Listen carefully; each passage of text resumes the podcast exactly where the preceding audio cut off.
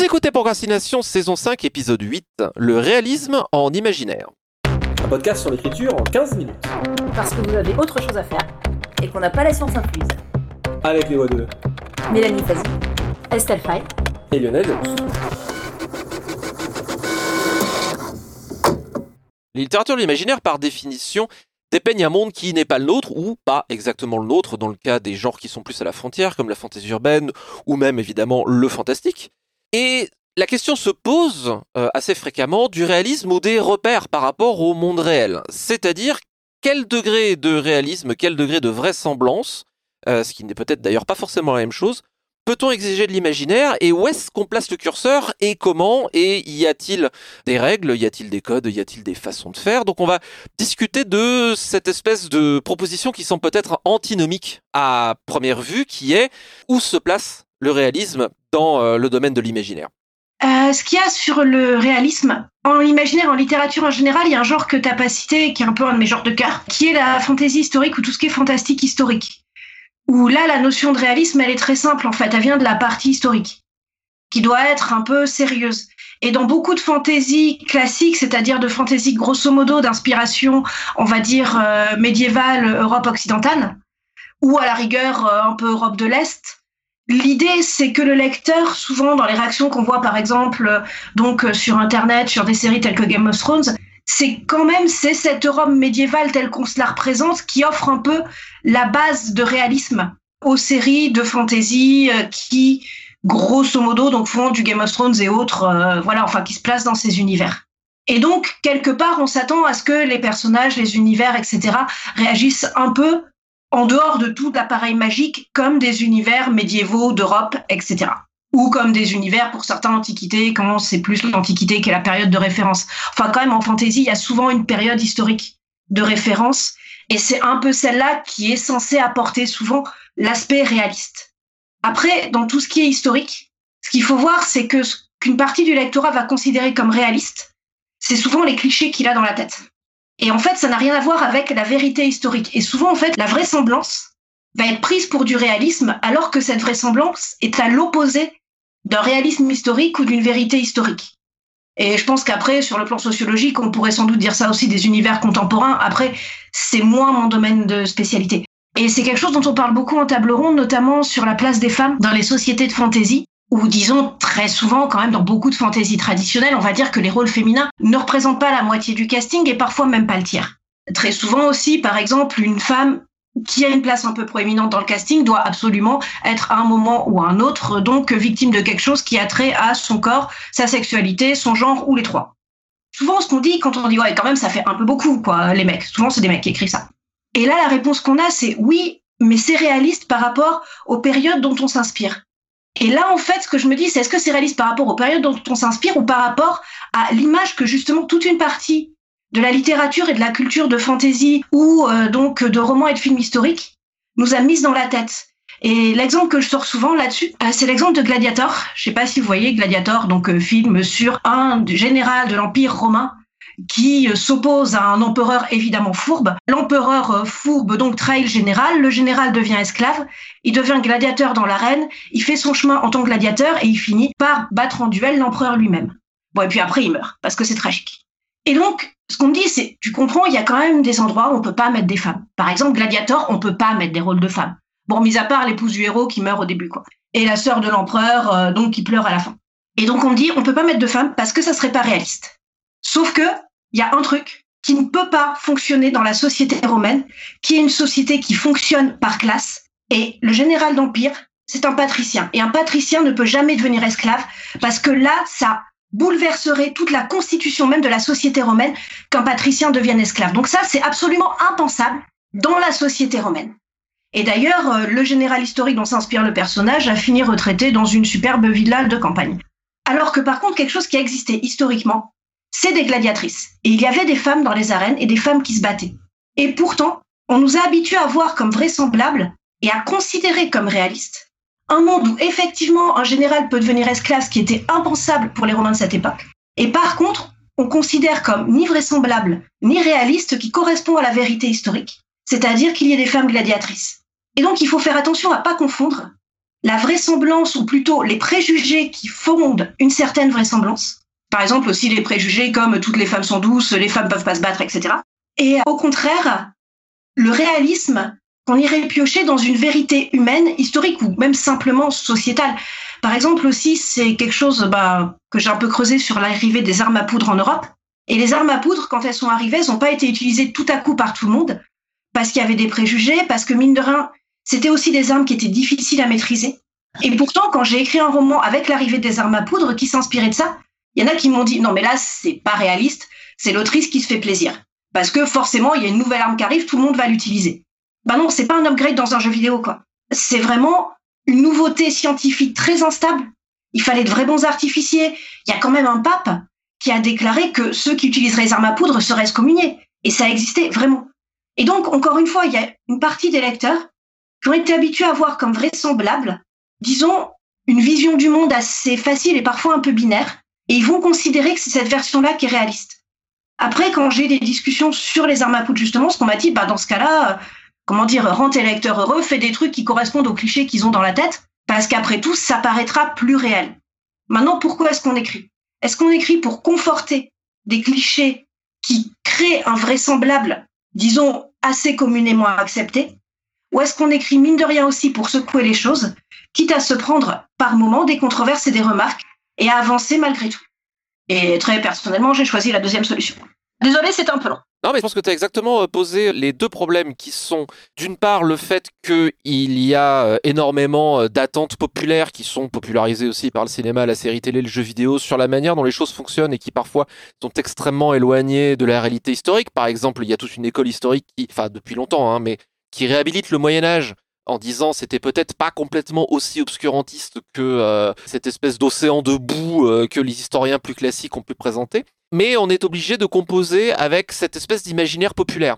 Et donc avec les éventuelles attentes ou les codes que le lecteur va pouvoir avoir, puisque quelque part l'imaginaire va se baser plus sur la vision mythique d'une époque que sur la réalité historique. Et si on a une réalité historique qui va à l'encontre de ce que euh, les codes et les attentes vont, il va y avoir un travail euh, d'auteur ou d'autrice à faire pour euh, bah, expliquer éventuellement comment ça peut fonctionner. Je pense à ça, euh, pas dans le cas des femmes, parce que là j'aurais un autre truc à dire, mais euh, dans le cas par exemple de la stratégie militaire. Il y a énormément de batailles dans euh, l'histoire militaire qui sont des epic fails, qui sont des, des trucs, que tu regardes comment ça s'est passé, tu te dis, mais comment est-ce que les généraux ont pu être aussi débiles pour faire un truc pareil. Et c'est oublié que bah, sur le champ de bataille, il y a la panique, ça pète de partout. Il y a aussi une donnée qui est hyper importante, qui est qu'on n'a pas une information parfaite, ce dont on peut avoir l'habitude au XXIe siècle parce qu'on a des satellites, des drones, etc. Sur l'autre truc que tu disais, je pense que notamment en fantasy, c'est important de se rappeler que la fantasy est un genre qui est moderne. L'imaginaire, de manière générale, alors on pourrait parler d'histoire des genres, mais les genres de l'imaginaire, globalement, peut-être un peu moins le fantastique, qui remonte un peu plus, mais SF et fantasy sont quand même des genres résolument modernes qui euh, naissent euh, un petit peu, euh, pour le dire rapidement, d'une tentative slash volonté de réenchanter le monde face à la révolution industrielle. Et dans le cadre de la fantaisie, la fantaisie naît aussi de cette esthétique-là, et donc la fantaisie est un genre résolument moderne parce qu'elle met en place un univers mythique ou historique qui est proposé à un lectorat qui est résolument contemporain. Donc il y a forcément une dialectique qui s'établit entre les deux, il y a forcément un rapport qui n'est pas neutre, qui s'établit entre la sensibilité moderne et la sensibilité passée quelle que soit euh, l'intention de l'auteur. Tu parles de Game of Thrones, je schématise évidemment euh, à grands traits, mais euh, Game of Thrones, si ça avait été publié à l'époque tel quel, hein, voilà, évidemment je, caricature, mais si c'était publié à l'époque du Moyen Âge, il n'y aurait pas cette espèce de distance parce qu'on se dirait bah, peut-être des, dragons pourquoi pas, des dieux bizarres pourquoi pas, ça serait pas forcément des mythes, cela pouvait faire partie d'une certaine conception, d'une certaine pensée magique du monde. Et le simple terme de pensée magique est quelque chose qui est résolument moderne parce que cela sous-entend que toute pensée n'est pas magique. Donc, il y a une responsabilité vraiment forte et un travail, je pense, important et introspectif de la part de l'auteur ou de l'autrice pour se dire qu'est-ce que je représente? Alors après, euh, je jette la pierre à personne, hein. des fois on peut être victime de ses propres préjugés, même s'il faut essayer de les creuser et de les désamorcer tant que possible, mais je pense que c'est l'histoire d'une vie, hein. comme euh, l'écriture, c'est le parcours d'une vie aussi mais euh, vraiment résolument ne pas partir du principe que les choses sont évidentes parce qu'elles sont évidentes, mais essayer d'interroger, de questionner les trucs pour se dire j'ai finalement la liberté entière de présenter ce que je veux dans mon imaginaire. Qu'est-ce que je présente? Et quel discours j'établis avec euh, le monde fictif et imaginaire que je, euh, que je présente. Alors, ça veut dire effectivement avoir connaissance des attentes et se dire est-ce que j'ai envie d'aller avec le courant parce que euh, pour X mille raisons, j'ai pas envie de faire de jugement de valeur ou de jugement moral, mais c'est une question qu'on a le devoir à minima de se poser et on prend ses décisions en connaissance de cause. Tu parlais euh, de l'arme à feu, si ma mémoire est bonne, une arme qui a eu un peu le même genre de sort, c'est l'arbalète, pas longtemps. Mais euh, l'arbalète, c'était quand même scandaleux. On pouvait mettre ça entre les mains de n'importe quel paysan et ça pouvait abattre un chevalier en armure de plate, rendez-vous compte. Forcément qu'on va excommunier les gens qui, euh, qui s'en servent. Alors bon, ça n'a pas duré longtemps parce qu'on s'est rendu compte que c'était quand même vachement efficace. Chose militaire a toujours raison de la religion au bout d'un moment. Mais voilà, donc je pense qu'il y a un travail qui est résolument et véritablement actif à faire d'une part pour l'auteur ou l'autrice de se dire qu'est-ce que je présente, qu'est-ce que je dépeins, comment, comme tu le dis, hein, quel choix je fais, esthétique, peut-être d'aller résolument à contre-courant parce que ça m'intéresse pas d'aller dans le mainstream. Et d'autre part, à ce moment-là, un travail de connaissance des codes peut-être inconscients que le lectorat va avoir et ensuite un travail d'exécution pour essayer de montrer et de substancier un monde imaginaire en disant oui, ça fonctionne comme ça, c'est vraisemblable parce que il y a une cohérence interne dans mon univers et dans ce que je présente, et donc narrativement, ça fonctionne de manière à pouvoir sortir des préjugés. C'est un peu dommage qu'en imaginaire, on dit souvent l'imaginaire permet d'établir un pas de côté pour présenter une autre réalité, un autre monde et laisser derrière nous les préjugés culturels. C'est quand même dommage d'en réinvestir et d'en réinsuffler consciemment ou inconsciemment. Donc il y a les deux choses. Quelle est mon intention? Et si mon intention va à l'encontre des codes, très bien. Donc, il va y avoir potentiellement un travail d'exécution à faire pour euh, bien dire au lecteur, non, non, c'est cohérent, ça fonctionne, regarde. Je voulais juste rajouter quelque chose, rebondir sur la question de l'intention. Alors, je fais peut-être un petit pas de côté parce que je suis d'accord avec tout ce que vous avez dit. Euh, je voulais juste rebondir sur ça. Il me semble qu'un texte va pas être reçu par le lecteur de la même manière selon l'intention affichée, c'est-à-dire selon le degré de, de, réalisme entre guillemets qu'on prétend afficher au départ. Je vais prendre peut-être un exemple. Estelle parlait de fantaisie historique, ça me fait penser à un roman de Michel Pagel qui s'appelle Le Roi d'août. La particularité du Roi d'août, c'est que c'est un roman, en fait, de, l'aveu de, l'auteur, tout ce qui est vérifiable est réel. C'est-à-dire qu'il y a une base historique extrêmement forte. Il reprend l'histoire de Philippe Auguste, je dis pas de bêtises, de manière extrêmement euh, vraisemblable, mais il y a quelques trous dans l'histoire. Il y a des, il y a des mystères en fait dans cette histoire, dans lesquels il a insufflé du fantastique. Par contre, absolument tout le reste est réaliste. Évidemment, un roman qui affiche cette ambition-là, si jamais il se trompe sur euh, des détails historiques, on va lui tomber dessus. Par contre, si on prend un roman qui est annoncé dès le départ comme étant du carton-pâte ou quelque chose de beaucoup plus euh, léger et beaucoup plus hasardeux, je dirais, en termes de réalisme, l'attente du lecteur va pas être la même et je dirais qu'on ne tiquera pas aux mêmes endroits potentiellement. Tu as mille fois raison et merci de l'avoir rappelé. Une scène d'action dans Madame Bovary, elle va pas placer les curseurs au même endroit que dans les Avengers. Euh, je veux une scène d'action dans Madame Bovary. Mais moi aussi, mais tellement. Voir Iron Man dans Madame Bovary même. Madame Bovary pour les ennuis. oui, comme ce qui a été fait avec Orgueil et Préjugés. Voilà. Mais euh, donc complètement, ce qui compte aussi, c'est la cohérence interne de l'univers euh, fictif qui nous est présenté, puisque c'est ce que disait euh, Twain, hein, la fiction, contrairement à la réalité, est tenue de faire sens. Donc on s'attend aussi dans un récit à ce que les éléments aient une utilité et que tout cela fonctionne ensemble. On tolère beaucoup moins en, fiction la conséquence fortuite parce que on s'attend à ce que les choses soient gagnées, alors que dans l'existence, il se passe quand même plein de coïncidences. Il y a énormément de choses qui nous arrivent dans la vraie vie et que les gens considèrent comme euh, n'étant pas crédibles si on les met en fiction. Ça, ça m'est arrivé plein de fois. Petite parenthèse. Non mais euh, complètement, et avec Estelle on a eu cette discussion régulièrement sur les trucs complètement invraisemblables de la stratégie militaire qui se sont produits dans la vie réelle, et tu mets ça dans un bouquin, on te dit tes généraux ils sont complètement stupides. ben, c'est pas crédible. Ben oui mais ça s'est passé en vrai en fait. Et juste, petit truc rapide, sur le, les exigences différentes selon les ambitions affichées des romans à la base, je suis d'accord. Après, je pense aussi qu'il faut pas que ça soit une excuse pour, par exemple, tout ce qui est plus pulp ou tout ça, et on peut faire des univers très pulp, très hardboil, dont a priori le réalisme n'est pas la première préoccupation, tout en se posant quand même des questions effectivement de réalisme derrière.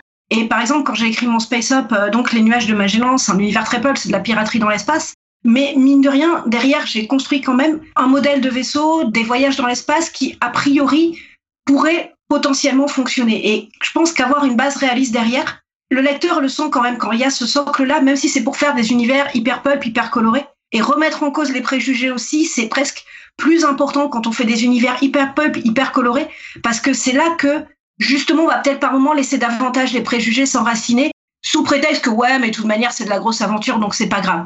Alors que là, on peut toucher aussi un lectorat qui va peut-être pas forcément aller chercher du réalisme du côté du roman historique, et c'est important aussi de se poser des questions pour ce lectorat-là parce qu'il le mérite. C'est un excellent euh, mot de la fin. Restons là-dessus. Une euh, petite citation pour terminer, citation de Neil Gaiman qui nous propose Mettez vos rêves en scène ici et maintenant. Et si quelqu'un trouve à redire, racontez que vous écrivez du réalisme magique.